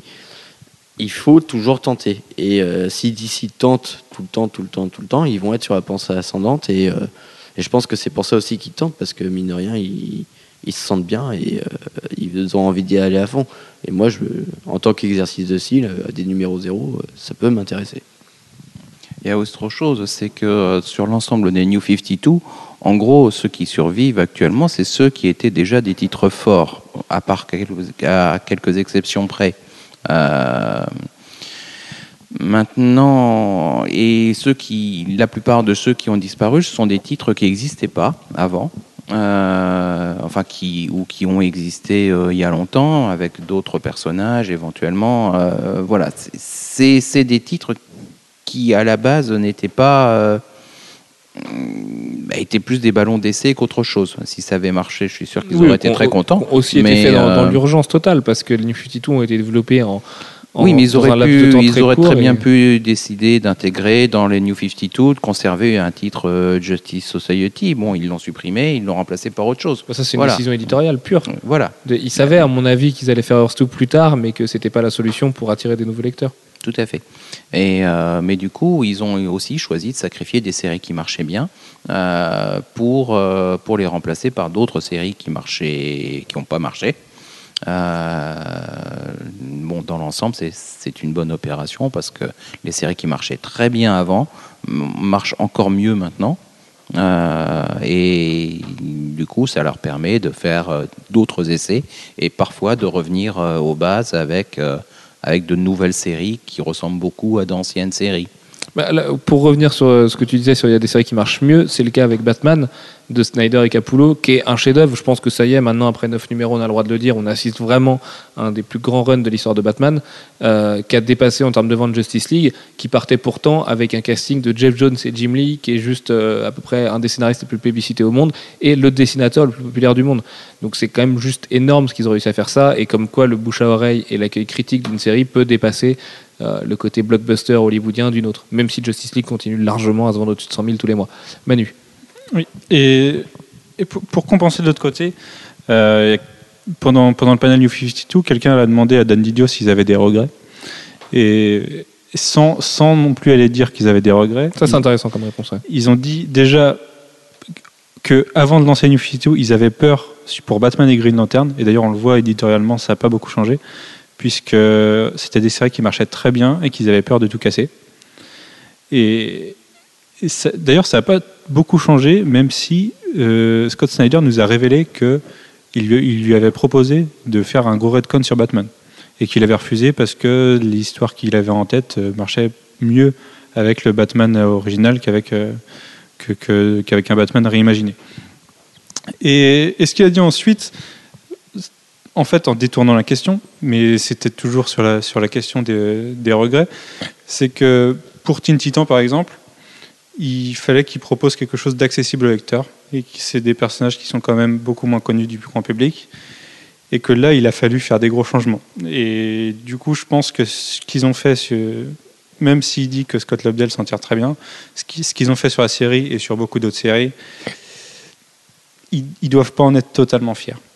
Oui, c'est un des trucs qu'ils regrettent, je pense. Mais maintenant, en plus, c'est super dur de faire machine arrière et de les rebooter et d'en faire ce qu'ils étaient avant. Même si on rêve. tout- Attends, moi, le premier, euh, je suis venu à DC grâce aux Teen Titans de Jeff Jones et je trouvais ça mortel. Et c'est des personnages que j'adore et j'adore l'esprit des Teen Titans. Je suis incapable aujourd'hui d'ouvrir un Teen Titans de Lobdell et Brett Boost parce que je trouve ça plus que minable. Je trouve que c'est un des pires titres qui se fait dans la production de comics aujourd'hui. Et, et j'en ai mal au cœur vraiment de voir qu'une série aussi bien que ça, et même avant, quand c'était avec du Benitez ou du Ed Benes sur Titans et euh, Teen Titans, euh, c'était pas génial, mais c'était à des années-lumière de ce qu'on nous propose aujourd'hui. C'est peut-être le seul titre d'ici qui est vraiment nul à chier dans les, dans les gros titres, dans les titres qui sont populaires, entre guillemets. Et, et à la limite, c'est bien que Dan Didio l'avoue, mais comme on vous l'a dit tout à l'heure, Dan Didio, c'est un mec qui est franc. Euh, ça doit être un ricain, ça doit être un gros ricain dans l'attitude, euh, voilà, avec euh, casquette et la, la- la moustache et bodybuildé, tout ce que vous voulez. Euh, il est franc dans sa façon de faire et de sa façon de dire les choses. Et je pense que le succès Bah, est dans. Ça, se voit même quand on lui demande quelles sont les séries dont il est le plus fier. Puisque bah, moi, je suis lui, je, ré- je suis lui, je réponds Batman et Justice League. Lui, il nous, ré- il nous répond Dial Edge et je sais plus, euh, O- Omac ou Demon Knight. Bah, Omac, ouais, qu'il avait, qu'il avait énormément de regrets euh, parce qu'il écrivait Omac. Enfin, il, a, il a aidé sur Omac et euh, il a énormément de regrets d'avoir dû arrêter Omac parce que selon lui, ça Ah, avait c'est quelque c'est chose à Earth faire. 2 et Dial Edge. Et C'est Earth c'est 2, ouais. fierté. Ouais, et c'est ce sont pas vraiment ce qu'on pourrait imaginer en réponse. Et pour Omac, il expliquait justement pour le personnage que euh, il voulait pas que les gens pensent que s'ils arrêtaient la série, le personnage disparaisse. Et du coup, sa logique, c'était du coup de mettre le personnage dans Justice League International pour ne pas le faire disparaître et qu'il reste dans la continuité de l'univers d'ici. Ce qui veut dire qu'il y a aussi un vrai attachement au personnage, aux lecteurs et aux mecs qui ont été fidèles. Même s'il y avait que 10 000 pélos qui étaient fidèles à Omac pendant 8 mois, et ben au moins ces mecs-là peuvent se rattraper aujourd'hui avec GLI et, et retrouver le personnage qu'ils ont aimé. Et euh, c'est une logique qui est quand même différente de Marvel aujourd'hui. On a l'impression que Marvel fait la course à l'événement le plus gros possible pour avoir euh, le plus de ventes et le plus de parts de marché. Sauf que la meilleure série de Marvel aujourd'hui, elle vit toute seule, c'est Daredevil. Et, Daredevil, elle a rien à voir avec AVX, avec les, grosses ramifications qu'il y a à droite à gauche. Et finalement, c'est peut-être comme ça que ça marche. Maintenant, Marvel a confirmé officiellement à 100%, il n'y a pas de reboot à la fin d'AVX. Est-ce que c'est pas une mauvaise idée? D'ailleurs, quand tu dis que c'est à l'opposé de ce que fait Marvel, Quesada a avoué, encore une fois, euh, en, tout- en toute honnêteté, que leur but c'était de, faire des séries qui vont marcher, tout simplement. Et que quand il y a des séries qui marchent pas, bah, hop, euh, on coupe direct. Et pareil pour les films, ils ont avoué ne pas vouloir faire de films à petit budget, mais que des blockbusters, et du coup des, des films sur lesquels ils sont sûrs que le public, euh, le public va marcher. Ben oui, mais parce que si tu, c'est, c'est tout simple. Aujourd'hui, nous, on a le point de vue à comparer deux industries, euh, enfin deux, deux compagnies dans une seule industrie, qui est celle des comics. Mais si tu rajoutes le cinéma, Marvel est à des années-lumière devant DC. Ah bah, sans lieu. Avec Avengers, qui est le quatrième plus gros succès de tous les temps, euh, alors qu'il lui reste encore de longues semaines de vie, forcément que Marvel compte juste les billets en ce moment. Et est-ce qu'ils ont raison? Moi, je pense que c'est pas une bonne stratégie. euh, c'est- pas la pérennité à tout prix, quoi. Donc euh, voilà, ils vont ils vont danser euh, pendant trois ans. Maintenant, le jour où Justice, ou le jour où DC arrive avec un film Justice League de qualité, des jeux vidéo adaptés des comics et d'autres plein plein d'autres trucs à gros budget à droite à gauche et machin. Euh, DC a un vrai potentiel et DC voit dans le futur aussi parce que c'est la première fois qu'un éditeur qui publie DC, on vous en a parlé la semaine dernière, euh, en France fonctionne. On a reçu aujourd'hui les kiosques d'ici, on a vendu que ça. Les gens, ils attendent que ça parce qu'ils vont pouvoir découvrir Green Lantern, même s'ils le connaissaient pas, ils vont le découvrir, ils vont bien le découvrir. Batman aussi, et avec euh, DC Saga, ils vont prendre le Justice League de Jeff Jones et Jimmy dans les dents. Donc DC va mieux se vendre que Panini, qui fait Marvel dans les mois à venir, et c'est une grosse première. Donc si le monde entier est il y a une espèce de DC mania dans le monde entier, et ça peut arriver, euh, toute proportion gardée, parce qu'on reste une toute petite industrie. Bah, voilà, Marvel aura fait le mauvais choix en 2012 et le payera en 2015, pendant que DC essayera de construire quelque chose de solide. C'est marrant parce que j'ai un peu l'impression, en y repensant, que c'était un ping-pong Marvel d'ici, euh, cette convention. Quand on a posé la question à Dan Didio, on y a, on y a dit clairement euh, on suppose que le, succès, d'Avengers vous a donné des idées pour faire un film Justice League. Et il nous a dit euh, Moi, je fais des comics, pas des films. Alors, en gros, les, films d'ici, c'est pas moi qui m'en occupe, et Marvel ferait bien de s'occuper aussi de ses comics. Et de pas s'occuper de ses films. Bah, c'est une réponse d'un publisher qui a tout compris. Finalement, Didio, il a été quand même critiqué pendant des années pour être un peu le mec un peu bourrin, bas du front et, euh, euh, très proche des comics les plus simplissimes qui soient. Euh, bah, Aujourd'hui, euh, à la limite, il compte ses billets à lui, il a raison et, il a un succès critique dans les mains et voilà, ils, font les choses de manière logique. Euh, c'est tout con, mais la communication, c'est vraiment du off, mais la relation presse, quand on veut avoir des interviews avec les, personnes qui étaient présentes de DC, leur attaché, elle est dispo. Elle te donne un rendez-vous dans la minute, elle regarde ton site, elle te dit si c'est bien, ce qui est pas bien, voilà, machin, vous me recontactez après, on se revoit. C'est hyper pro du début à la fin. Chez Marvel, pour choper l'attaché de Joe Quesada, bah, fallait, fallait aller voir euh, là, où les gens cabotinaient et faisaient les beaux dans la salle VIP parce qu'elle elle était jamais à se balader, à regarder comment ça se passait et quelle était la réalité et à surveiller ses ouailles. Donc, c'est aussi bête que ça, mais chez Marvel aujourd'hui, je pense vraiment qu'il y a une piscine de dollars qui est née grâce à Avengers et qu'on danse dedans. Et, euh, et c'est dommage. Maintenant, euh, je pense aussi que Marvel a les meilleurs talents d'industrie en ce moment chez lui et peut en profiter parce que les salaires sont meilleurs chez Marvel aussi, ça c'est pas c'est pas un secret. Euh, et que du Ed Brubaker, du Brian Bendis et compagnie, ça reste ultra solide. AVX, le 4 euh, était pas transcendant, mais c'était loin d'être décevant. Moi, ce que je veux savoir, c'est ce qui va se passer pourtant, après. J'aurais aimé une grosse édition éditoriale de Marvel après, pas de rebooter les choses parce qu'on aurait été le premier déçu par ça, mais faire quelque chose. euh, voilà. Bon allez, on va arrêter parce qu'on peut pas se- s'en empêcher, mais on est en train de parler de l'industrie plutôt que de la Capo Comic Con. Euh, Qu'est-ce qu'on peut rajouter sur la Capo Comic Con Quelle est la différence avec les conventions françaises, Manu Qu'est-ce qui fait de la Capo Comic Qu'est-ce qui fait de la Capo Comic Con euh, un événement incontournable par rapport à une, à une convention française? Et de quoi devraient s'inspirer les conventions françaises pour ressembler à la Capo? Je trouve que c'était plus facile de parler aux auteurs. Là. Ils sont moins, moins confinés dans leur coin. Bah après, c'est mon avis personnel. J'ai pas fait tant de conventions que ça. C'est ma première capo. J'ai fait une Comic Con, un LCF. Je- là, comme ça, je sais pas. Bah, Alfro, toi alors, qui a, qui a un petit peu plus écumé les conventions, qu'est-ce que tu trouves de mieux à la Capo? Qu'est-ce qui est moins bien aussi à la Capo finalement? Alors, ce qui est moins bien, c'est clairement euh, l'absence euh, de table d'artistes. Euh, Cette année, c'était la première fois. Ouais, cette année. Après, ce qui est euh, beaucoup mieux déjà, c'est qu'il y a les panels. Euh, mine de rien, on, Des vrais on- panels, voilà. avec des, vrais, des vraies participations de DC et des vraies participations de Marvel qui sont repris par des médias où ils ont le droit d'annoncer des choses. Parce que derrière, c'était pas le cas d'ailleurs. Ouais. Steve Walker disait Bah oui, mais attendez, moi je suis là, mais on n'est pas mandaté par Marvel, on a le droit de rien vous dire. Cette année, ils avaient le droit. Et puis, mine de rien, créer de l'événementiel dans un festival, ça permet de, un, de, de mettre du rythme dans le festival. Euh, pas en faire un truc, tu arrives le matin, bah, tu te balades, mais mine de rien, t'as rien à faire et au bout d'un moment, bah, tu ressors. Là, il y a un rythme qui s'imprime. et euh, les- c'était effréné le rythme parce que la capo, il faut voir aussi que c'est des horaires britanniques et que les horaires britanniques, c'est du, euh, en gros, du 10h, 19h pour le premier jour et du 10h, 15h30 pour le deuxième. Donc le deuxième, il faut cravacher pour tout faire. Et, euh, et on est obligé de faire des. C'est comme le Hellfest, on est obligé de faire des sacrifices, on peut pas tout voir. Et il faut faire la queue pendant une heure avant d'a- d'assister à un panel. Donc on peut pas tout voir. Mais c'est vrai que le côté du rythme, c'est hyper intéressant et que ça manque vraiment aujourd'hui en France. On ne sait pas intéresser les gens sur des choses, on ne sait pas créer l'événement. Euh, quand un Astier va venir à la Comic Con, et ben, qu'il y ait des gens qui fassent la queue pendant une heure pour le voir, et ben, c'est pas plus mal, puisque ça va créer un buzz et quelque chose, et des gens qui bougent, et des mouvements de foule, et des gens qui ressortent et qui parlent dans les allées, et tout ça. Il faut pas juste que le mec s'installe à, un- à un truc public à un moment où il y a cinq pélos assis devant, parce que, euh, parce que les autres vont juste envie de se faire signer un truc à l'arrache plus tard. Voilà, il faut, comme tu dis, je pense, ouais, créer un, un vrai planning de convention. Et puis euh, l'autre avantage des panels, c'est que ça permet de, de créer une relation. Le, le mec, il est plus juste consommateur de la présence des artistes, mais peut intervenir aussi. Il y, y a une espèce de, de volontariat aussi, et qui fait que bah, du coup, euh, la, la capo, euh, euh, parmi euh, le- les conventions européennes, a cet avantage-là d'avoir un public plus réactif et oui, plus mais intéressant. grosse différence, la Capo a un public comics. Oui. Parce que en France, tu peux comparer à quoi? Le LCF, il y a trop peu de gens pour faire du panel. Angoulême, c'est pas le public, et la Comic Con, c'est le public de Japan Expo. Il y a, à la Comic Con, tu dois avoir maximum sur les 4 jours 5000 lecteurs, de vrais lecteurs de comics. Bon. Du coup, ça fait qu'il y a trop peu de gens qui s'intéressent à ça, et que tes panels, en fait, si tu prends le risque de le faire, tu, te retrouves, tu prends le risque aussi de te retrouver à 30 avec des mecs qui n'ont pas le droit de répondre parce qu'ils sont pas mandatés officiellement par Marvel, et du coup euh, de se regarder en chien de faïence et de s'ennuyer. Donc là, au moins, en Angleterre, le comics, c'est une cool culture, c'est pas une contre-culture. Et, euh, et du coup, les gens sont passionnés par ça et parlent la même langue que les artistes, c'est tout con, mais c'est c'est hyper pratique. Euh, et il y a un vrai engouement. Les Anglais lisent des comics en même temps que les Américains, parce que c'est la même langue.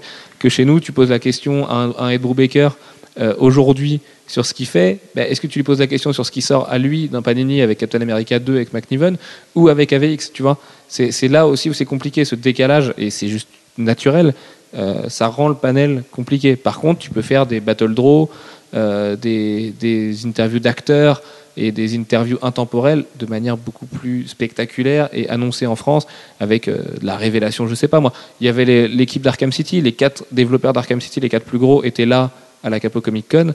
Euh, les mecs ont présenté du footage in-game d'un DLC exclusif. Il y a eu des images exclusives de Amazing Spider-Man, une avant-première d'Iron Sky. Faites-le, prenez le risque, messieurs de la Comic Con. Euh, mettez des billets sur la table, mais mettez-nous une projo exclusive d'un truc. Euh, je sais pas. Bah non, bah du coup ça tombera mal puisque la Comic Con doit commencer le 5 juillet, donc le lendemain de la sortie d'Amazing. Mais tu peux avoir, je sais pas moi, euh, du footage, genre une demi-heure de Dark Knight Rises par exemple présenté à la Comic Con. Warner jouerait le jeu, Warner était l'année dernière. Il y a plein de trucs à faire pour dynamiser les conventions françaises et que ce soit plus juste des collectionneurs de sketch qui se regardent dans des files d'attente en Ouais, se disant c'est oh, bah, là que c'est difficile de, co- de comparer les, les quatre conventions, on va dire, entre An- Angoulême, LCF, Comic Con Paris et, et Capo. C'est pas, c'est pas vraiment le. Elles sont pas vraiment faites pour la même chose. Et moi, ce que j'ai forcément apprécié à la Capo, c'est qu'il n'y a pas justement des chasseurs de sketch qui te prennent un artiste pendant toute une journée et qui, chacun va prendre une heure sur un dessin. Et, voilà, pour, eux, c'est l'horreur. Et c'est d'ailleurs pour ça qu'ils sont parvenus cette année. Et le LCF, c'est beaucoup plus intimiste, mais pour un panel, c'est horrible. On a bien vu se contenter. euh, vu que c'est une, toute petite salle, euh, c'est- impossible, c'est insuivable et c'est infaisable. La, Comic Con, j'espère que ça, va, ça change cette année au niveau de l'organisation. Mais c'est pareil, c'est difficile de voir ce qui est commis, ce qui l'est pas, puisque nous, enfin, je me souviens l'année dernière, on, est un peu les, les bâtards de la convention. Voilà, toutes les conventions ont leur truc en fait. Après, il faut savoir ce qu'on cherche dedans. Mais Il y a peut-être aussi euh, le côté euh, plus cultu- culturellement habituel de la chose pour, euh, pour les Anglais, euh, qui ont davantage l'habitude de ce type de pratique. Euh, bon, pour ce que vous m'en dites, ça ressemble énormément à ce qui se passait autrefois à la UKC ici. Euh, avec beaucoup de panels, beaucoup d'artistes, beaucoup de gens qui, qui viennent annoncer des choses. Les artistes qui n'étaient pas là spécialement pour, pour faire des signatures ou pour euh, faire des sketchs, mais qui étaient davantage là pour parler de leur actualité euh, et euh, de leur travail à des fans qui leur posaient des questions. Et toujours sur des thèmes bien, bien, génériques. Or, L'impression que j'ai, c'est effectivement en France, quand on, quand on veut avoir des artistes dans une convention, c'est davantage pour leur faire signer des trucs et pour leur faire faire des dessins. Euh, et les rares fois où il y a des panels, comme euh, ça peut être le cas euh, au, au- ah zut, non, qu'est-ce qu'on a les, utopiales, hein, les utopiales, où il, où il y a toute une armée de panels, mais c'est des panels très descendants avec une animation sur le sur le podium et puis ben la salle elle a quasiment pas voix à- à- elle a quasiment pas le droit de poser de questions. Euh, donc on n'est pas du tout dans les mêmes euh, dans dans la même relation euh, aux personnes. C'est beaucoup plus euh, consommateur. Euh, mais consommateur passif presque euh, dans nos mentalités à nous. Euh. Je pense, je pense que c'est aussi, aussi une, quelque chose qui fait que euh, c'est compliqué, ça plus la barrière de la langue, euh, d'avoir de vrais panels euh, en France. Enfin, de vrais panels avec des, des, des artistes américains ou anglophones en tout cas. Et, et moi, il y, a- autre chose que je vois au niveau de l'ambiance euh, à Londres, c'est tout simplement par rapport à la culture anglaise, par rapport à la culture française, c'est que les gens, les gens sont gentils, les gens sont, sont, cordiaux entre eux, cordiaux, cordial, je, ne sais plus. Et, voilà, il y, a- un respect de tout le monde, alors qu'en France, tu, traverses la ligne d'attente de, quelqu'un pour, aller voir, je sais pas, pour aller lui demander si tu peux l'interviewer une heure plus tard, tu, te fais taper parce que tu as traversé la ligne. quoi. C'est pas la même mentalité. Mais ça va plus loin que les simples conventions. C'est dans un pays. Les Anglais sont dix fois plus polis que les Français, mais il n'y a rien d'étonnant à ça. Ça a toujours été le cas. Là, où il y a un gros avantage aussi, euh, je pense que c'est c'est un- une particularité anglaise, c'est qu'ils sont très décalés. Euh, là où chez nous, euh, il y a, sans aller jusqu'à la Cynics Rose, euh, la culture comique c'est un petit peu rigide. Là-bas, bah, ils mettent un stand de catch, mais catch un petit peu débridé. Hein, c'est pas, voilà, les, les mecs qui sont quand même, euh, il y en a un qui se bat en tutu. euh, voilà, c'est mais bon. Euh, Après, toujours est-il qu'ils avaient un niveau absolument dingue. voilà, c'est ça. C'est des mecs qui se foutaient des vraies grosses mandales. Enfin voilà, c'était excellent. Il y a d'ailleurs une anecdote excellente. Un mec du public qui a tenté sa chance et qui a fini aux urgences. Voilà. Ouais. Ah bah, il, a, quoi, il le catch, voulu, c'est pas que du cinéma. il a voulu jouer, il a perdu. hein. Mais euh, voilà, y, il y avait ça, il y avait le catch qui était complètement fou et qui était en pleine entrée, qui faisait un bruit monstrueux. Et du coup, ça, ça rajoute une ambiance, quoi. Le concours de cosplay était dingue. Le aussi. concours de cosplay. c'était juste de la folie. Il y avait tous les balcons de la convention. En bas, c'était archi plein. Euh, moi, j'ai réussi à le filmer juste parce qu'on avait l'accès presse et qu'on était sur le côté. Mais c'était de la folie. Avec Marc Millar qui animait en plus. Enfin, voilà. Les gens se prenaient pas au sérieux. Les gens étaient là tous pour partager et échanger autour d'une culture que tout le monde aime. Et euh, voir, Ouais, mais- voir Tangirl taper dans la main de, de Ben Grimm, c'est juste excellent. Et puis de façon gay, quoi, et de façon, euh, de façon ouverte. Là où euh, chez nous, ça va être de façon très fermée. euh, moi, je vois au LCF, hein, les, gens restent entre, eux, euh, entre groupes, voire entre individus seuls.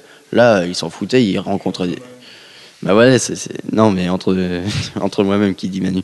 Mais voilà, c'est un peu ça. C'est les gens, ils, ils, ils font l'huître. Alors que dans une convention, le, le but du truc, c'est quand même de. Ah bah, il y avait qu'à voir le les coin autres. fumeur de la Capo Comic Con. Les mecs, ils se connaissaient ni d'Eve ni d'Adam, mais ils allaient se voir, ils se tapaient un check, la bise, ils déconnaient tous ensemble. Enfin, ouais, non, c'est autre chose. C'est autre chose. Voilà, Mais tu changes pas la culture des gens du jour au lendemain de toute façon. C'est changer la culture d'un pays et c'est un peu trop compliqué. Le- Mais il y a moyen de le rendre plus Voilà. cool. C'est pas qu'une histoire de culture du pays, c'est c'est aussi une histoire de. Il faut faciliter la rencontre des gens, quoi. C'est au bout d'un moment, euh, euh, tu es pas tout seul à lire ton comics dans ton coin. C'est euh, si tu vas à une convention, c'est aussi pour partager ta passion.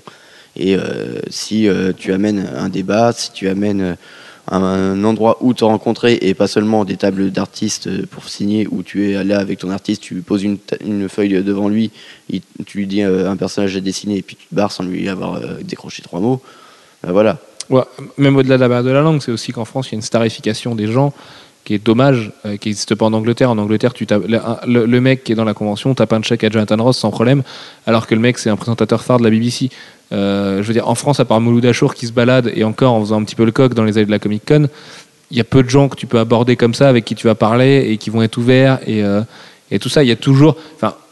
euh, comme disait Manu, ils n'ont pas de garde du corps. Euh, Il y, a- il y avait qu'à voir l'escorte de Steven Moffat l'été dernier à la Comic Con pour comprendre que c'était impossible de lui parler. Mais pourquoi Ça se trouve, le mec, il a très envie de parler aux gens? Oui, Jonathan Ross, j'ai croisé dans un couloir, j'ai fait Eh, euh, T'as du un moment pour une interview Il me fait peut-être plus tard, mais voilà, il, il m'a pas envoyé chier, il m'a pas dit euh, Dégage, t'es qui quoi? Oui, bah, même un mec comme Nick Frost, ou voilà, ou enfin, tu veux parler au big boss de Marvel, bah, Joe il se balade, tu l'arrêtes et tu lui parles, et c'est comme ça, et que tu sois de la presse ou pas d'ailleurs, parce qu'il se baladait aussi dans les allées euh, comme quelqu'un de tout à fait normal. Donc euh, c'est dommage de pas avoir ça en France et d'avoir cette tarification un petit peu, un petit peu bête, parce que finalement que ce soit artiste, presse, euh, lecteur ou acteur ou je sais pas, ou producteur ou ce que tu veux, tout le monde est à égalité et tout le monde est là pour échanger autour d'une passion. Et c'est pas parce que le mec il est producteur que c'est pas lui aussi un fan d'un artiste dont toi t'es fan. Et enfin tu vois, c'est aussi simple que ça. Mais bon, ça c'est une autre partie de la culture française. On n'a pas parlé des Stanley Awards, Oui, un petit point sur les Stanley Awards et puis après on va aller se coucher ont- messieurs parce qu'il est déjà une heure du matin. qui ont peut-être comme. Enfin, on s'y attendait un peu, hein, c'est comme l'année dernière. Les, les invités qui sont présents globalement reçoivent les awards. Bah, au moins cette année les invités présents étaient plus légitimes que l'année dernière déjà. C'est sûr. Bah, Scott Snyder a reçu 3 ou 4 awards en comptant Bat- enfin, il a reçu meilleur scénariste, homme de l'année, Meilleure série meilleure avec série Batman. avec Batman. Il me semble qu'il a été chercher aussi le meilleur éditeur parce que c'est DC qui l'a gagné. C'est ça, ouais. C'est bizarre que celui qui soit allé chercher. Bah, avec Don Didio. Il me semble, ils sont allés ensemble. C'est pareil, Sarah P. Kelly doit être. euh, ah si, meilleur personnage pour. Batman aussi. Ouais. Euh, ou voilà, enfin ouais, voilà. Il faut dire que les sélections étaient. Enfin, quand on voit les sélections, on savait qui allait gagner. Mais bon. Euh, ouais, on a eu X-Men First Class en film. En série, je sais pas. Game of Thrones ou pas? Je sais pas. Parce qu'en série, personne n'était représenté de toute façon. Donc, euh. Enfin bon, c'est. C'est sympa comme idée, même si Stanley est toujours pas là. Bah, L'année prochaine, sûrement que Stanley sera là, surtout si ça doit être la dernière, au moins qu'il les présente une fois ses propres awards. À moins que Stanley euh, qu'allonge d'ici là, mais je, Ouais, je veux on- rencontrer Stanley avant qu'il décède, donc euh, voilà, on ne sera pas d'oiseau de mauvais augure. Donc c'est très consensuel comme, euh, comme récompense, mais l'idée est bonne et les gens qui les ont reçus les méritent vraiment. Même si d'autres les auraient mérités, euh, eux aussi les méritent. C'est c'est pas scandaleux. Et, et voilà, ça fait plaisir de voir des, des noms comme Sarah Pikeli recevoir des awards, euh, qui avant Ultimate Spider-Man euh, n'avait pas fait grand-chose Bah, rien. et qui maintenant est promise à de grandes choses chez Marvel. Ça fait plaisir. Oui, qui est vraiment un des chouchous de Marvel aujourd'hui, euh, qui est vraiment un, un des gros bébés de Marvel, Alfred. C'est là aussi où il y a un gros avantage euh, aux Stanley Awards par rapport aux Eisner, c'est qu'il y a un côté moins prout-prout euh, intellectuel. Quoi. Bah, les gens viennent pas habillés en costard déjà. Oui. Ouais. Et puis les Eisner, euh, merci bien de, de promouvoir toutes les séries indé, imbuvables sous prétexte qu'elles sont indé. Au bout d'un moment, euh, Bah, c'est le problème de Télérama et des films serbo-croates. quoi. voilà, c'est ça. C'est c'est pas ce qu'on- Ça permet à Jeff Lemire voilà, d'avoir gagné. Puis bon, il y a déjà eu des séries comme 100 Bullets aussi qui ont gagné au Eisner. hein. Faut pas nous plus Oui, oui, non, mais voilà, c'est au bout d'un moment, il y a aussi une espèce de, euh, de Gotha intelligentsia de- des comics. Des, des Bah, la preuve, parce que Snyder était même pas nommé au, au Eisner. Donc euh, oui, c'est quand même que. Oui. Parce que le mec, sous prétexte qu'il est Batman, euh, c'est- c'est- son- il aurait une écriture trop, trop mainstream pour plaire aux gens du Eisner. Mais bon, ça c'est un problème de l'intelligentsia et de tous ces problèmes-là, Mm. n'est-ce pas? Voilà. Donc on y retourne l'année prochaine à la Capo, messieurs, Bah, sans aucun doute, avec une affiche encore plus dingue et, et en espérant plus de panels séries télé, plus de stars hollywoodiennes et plus de tout. hein, finalement, et peut-être que Dredd sera enfin présenté, n'est-ce pas? Euh, Sur ce, on vous dit à la semaine prochaine. On sait toujours pas de quoi on va parler, comme d'habitude. Donnez-nous euh, vos idées, sachant qu'un nouveau type de podcast fera bientôt son, euh, son, son apparition. J'allais dire, euh, je, voulais, je vais vous l'annoncer maintenant, messieurs, puisqu'on va lancer les podcasts courrier des lecteurs. Euh, vous pourrez nous poser tout plein de questions euh, sur le- la vie sexuelle d'Alfro, sur le chat de Manu, sur euh, la pizza préférée de Jeff, ou voilà, enfin voilà, tout, tout plein je de suis pas questions sûr qu'on aurait euh, assez d'un podcast pour ma vie sexuelle. sur la, sur la vie du sur la vie du site, euh, sur nos séries préférées, sur euh, notre lecteur préféré. Non, je déconne, on n'en a pas, hein, rassurez-vous. Euh, Enfin voilà, tout- toutes les questions, on les prendra, on les triera, on y répondra sans langue de bois, c'est promis. Euh, vous pouvez d'ailleurs déjà commencer à les envoyer à rédaction, rédaction pardon, comicsblog.fr. Euh, Faites-vous plaisir, on commencera ça a priori au mois de juin et on sera bien, bien, bien. Sur ce, on vous fait plein de gros bisous. Allez, ciao, ciao. À la Ciao. prochaine, ciao. Bye bye.